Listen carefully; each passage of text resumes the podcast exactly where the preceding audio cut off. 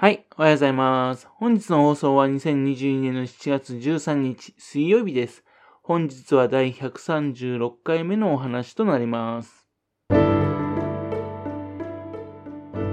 のチャンネルは福島県郡山市在住の特撮アニメ漫画大好き親父のぴょん吉が響きになったことをダラダラと話をしていくという番組です。そんな親父の独り言をお聞きになりまして、もしもあなたの心に何かが残ってしまったらごめんなさい。悪気はなかったんです。不幸にもこの番組に興味を持ってしまったら、ぜひ今後もごひいきのほどよろしくお願いいたします。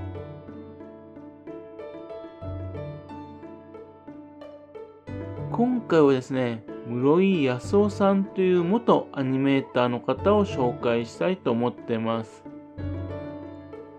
この方がね、書いた本を持ってるんですよ。2017年11月に出版されたアニメ私塾流最速で何でも書けるようになるキャラ作画の技術という本です。アニメやイラストを描く人に役立つノウハウ、テクニックなどを集めた本なんです。本にはですね、DVD ビデオもついています。エクスナレッジというね、出版社から出ている本でね、2400円プラス税という感じですね。この本ですね、著者によるサイン本なんですね。実はですね、郡山市の薄いデパートにね、あの純駆堂って大きな本屋さんがあるんですがね、そこでね、本が出た年にですね、サイン会があったんですね。残念ながら自分はですね、それに気づいてなかったんで参加できなかったんですけどもね、もしやと思って純駆堂に行ったらね、まだサイン本があったっていうので手に入れたわけなんですね。本の中身はですね、添削前の絵とですね、添削後の絵が並べてありましてね。で、絵を描かない自分が見てもね、なるほど、こういう風なところにね、気をつければですね、そういえば素敵な絵が描けるんだなってことがね、わかる内容になっています。さて、その室井康夫さんっていう方がどんな方なのかというとですね、えっと、簡単に略歴を説明しますとね、1981年生まれってことでね、現在40歳ぐらいの方ですかね。出身は福島県の南会津。高校は会津高校。で、大学はですね、中央大学の理工学部に進学するんですね。ということですから、かなり成績良い方ですよね。で、そこでですね、教員免許で数学の免許を得られたっていう話なんですね。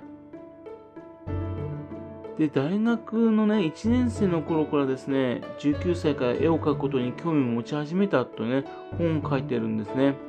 それまではですね、図工の授業で絵を描く程度の興味しかなかったらしいんですが。というわけで、大学のサークルはですね、早稲田大学のアニメーション研究に所属ってことで、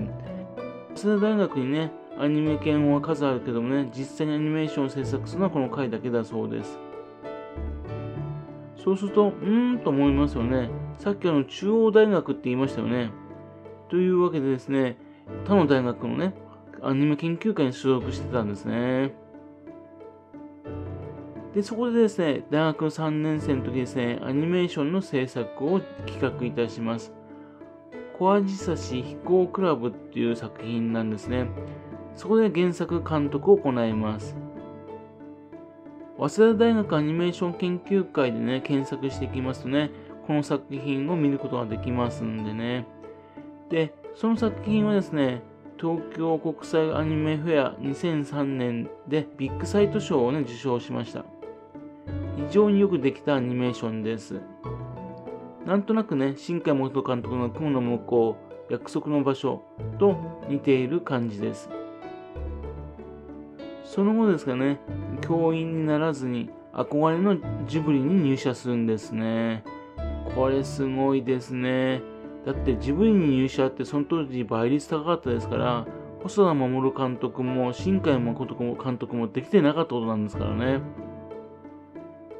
しかしジブリはですね、当時ゲド戦記を作っていてね、ジブリで動画をやってたんですが退社いたします。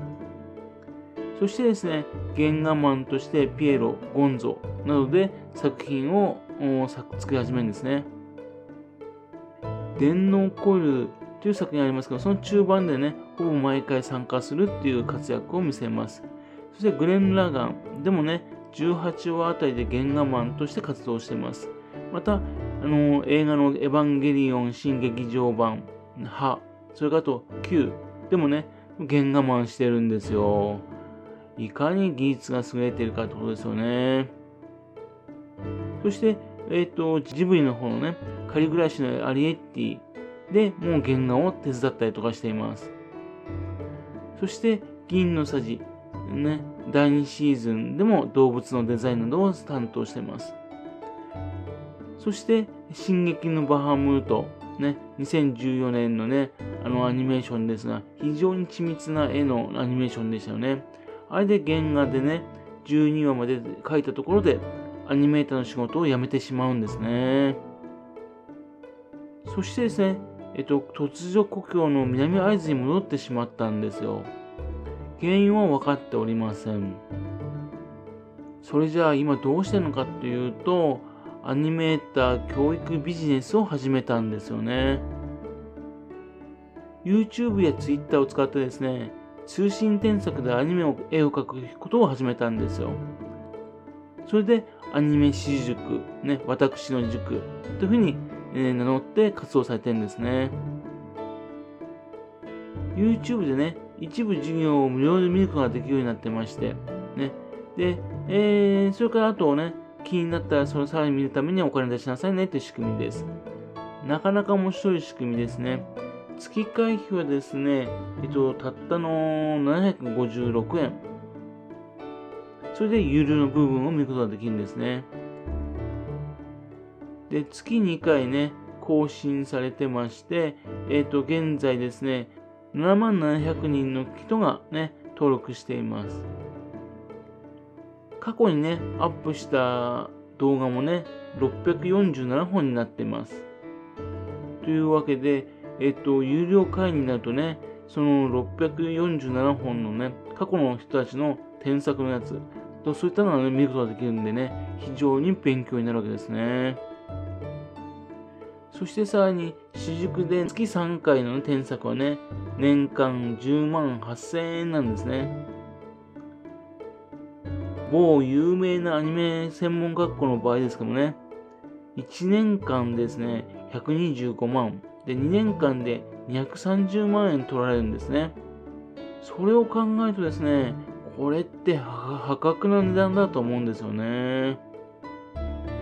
まあ、元教員を目指していたってことでね、その教育を目指すってことをですね、アニメーションにつぎ込んだって感じですかね。というわけで、えー、自分自身はね、アニメを作る作るんではなくて、アニメを作る人の育成に変わったんですね。というわけで、地方でもこういうことができるんですね。そして、順調に定期的に本を出しておりましてね。その後、えっと、2019年にはですね、アニメ私塾流最高の絵と人生の描き方、ね、という本を出しております。そして、今度ですもう7月15日、ね、えっ、と、アニメ私塾流最強3ステップで楽々顔バストアップ作画術という本を出すらしいんですね。順調にやってらっしゃるなと思ってます。これからもね、南アイズでね、アニメーターの育成を続けてね、世間があっと驚くアニメを作る方々をね、増やしていっていただければなと思っています。